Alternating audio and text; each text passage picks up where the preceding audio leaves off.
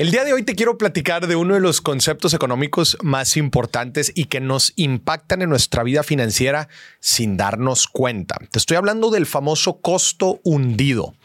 Y para explicártelo te voy a poner diferentes escenarios o diferentes casos de la vida real.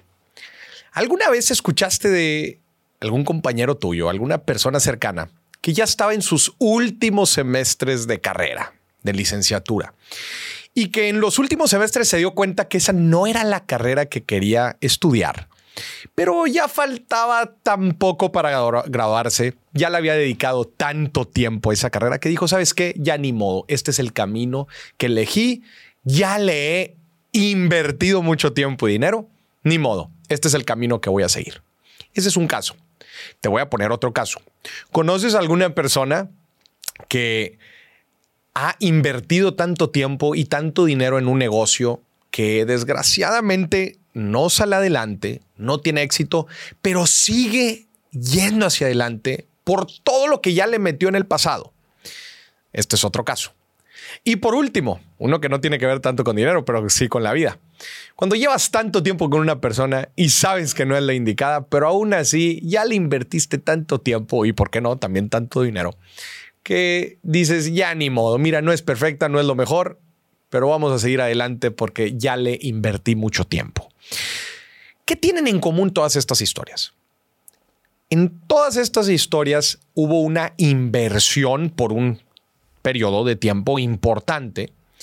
En todas estas historias la persona se dio cuenta que lo que estaba haciendo no era lo adecuado, no era lo correcto y en todas las historias, la persona decide seguir o continuar con su rutina considerando el costo hundido. Ya me entendiste. El costo hundido es ese costo que nuestra mente calculamos, consideramos, que es toda la inversión que hemos hecho en el pasado y que rigen las decisiones que tomamos en el presente. Aun y cuando si te pones a ver, este costo, este gasto ya se hizo, esta inversión ya se hizo. Y si lo ves de una forma muy fría, no debería de necesariamente regir o influir en las decisiones que tomamos ahorita.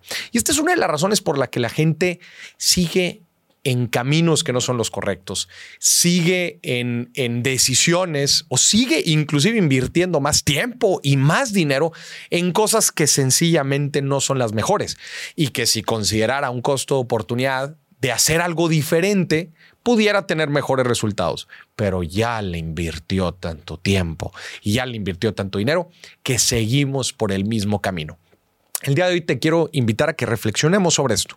Pregúntate, ¿Cuántas decisiones que estás tomando ahorita son en verdad porque crees tú que es la mejor decisión, porque crees tú que es lo que te va a traer un mayor retorno a la inversión en tiempo y dinero y de satisfacción, desde luego? O si es que estás tomando esta decisión solamente por cuestiones del pasado, porque ya le dedicaste mucho tiempo, porque es porque dejarlo ahorita sería tirar el pasado a la basura pues déjame te digo algo, el pasado, pasado. El pasado ya pasó, el pasado ya se fue, aprendiste, te dejó lecciones, te dejó experiencia, pero todo eso ya pasó. Deberíamos de juzgar las decisiones del presente con un rigor que no necesariamente considera lo que sucedió en el pasado.